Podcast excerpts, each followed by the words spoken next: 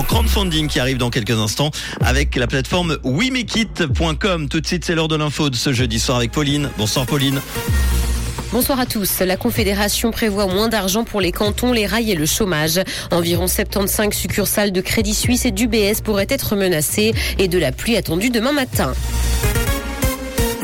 La Confédération prévoit moins d'argent pour les cantons, le rail et le chômage. Le projet d'économie de 2 milliards présenté en début d'année ne suffira pas pour équilibrer les finances dès 2025 selon le gouvernement.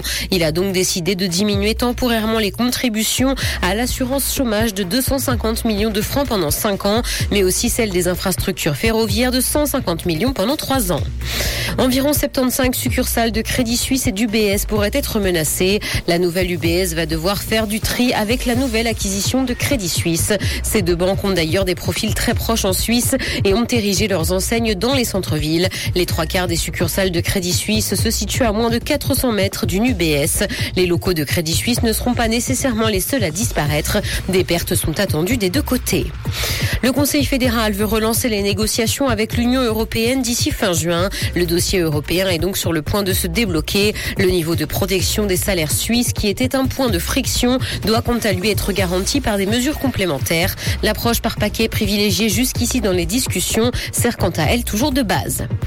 Dans l'actualité internationale aux Philippines, au moins 31 personnes sont mortes dans l'incendie d'un ferry. Il s'est produit au sud du pays comme l'ont indiqué les autorités locales aujourd'hui. Le bilan a d'ailleurs été nettement revu à la hausse après la découverte de 18 nouveaux corps à l'intérieur de l'épave brûlée. 195 passagers et 35 membres d'équipage ont pu être sauvés par les équipes de secours venues sur place. La cause du départ de feu n'est pour l'heure pas clair.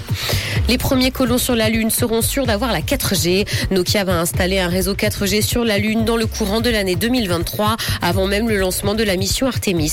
Ce réseau doit faciliter les communications entre le satellite et la Terre. Le matériel sera lancé par SpaceX et sera situé au pôle sud, près du site d'alunissage des missions Artemis. Cette installation devrait grandement faciliter la vie des premiers humains qui s'installeront sur la Lune. Musique, Stromae est encore malade et renonce à trois nouveaux concerts en France. Le chanteur belge avait été contraint d'annuler trois autres dates la semaine dernière. Il a donc supprimé ses représentations à Nantes cette semaine. Le Bruxellois de 38 ans était remonté sur scène en 2022 après une longue période d'absence causée par un burn-out. Aucune précision n'a été donnée sur son état de santé. Un ciel couvert et de la pluie sont au programme demain matin. Côté température, le mercure affichera 10 degrés à Montreux et Lausanne ainsi que 12 à Genève et Gland. Bonne soirée à tous sur Rouge. C'était la météo, c'est Rouge.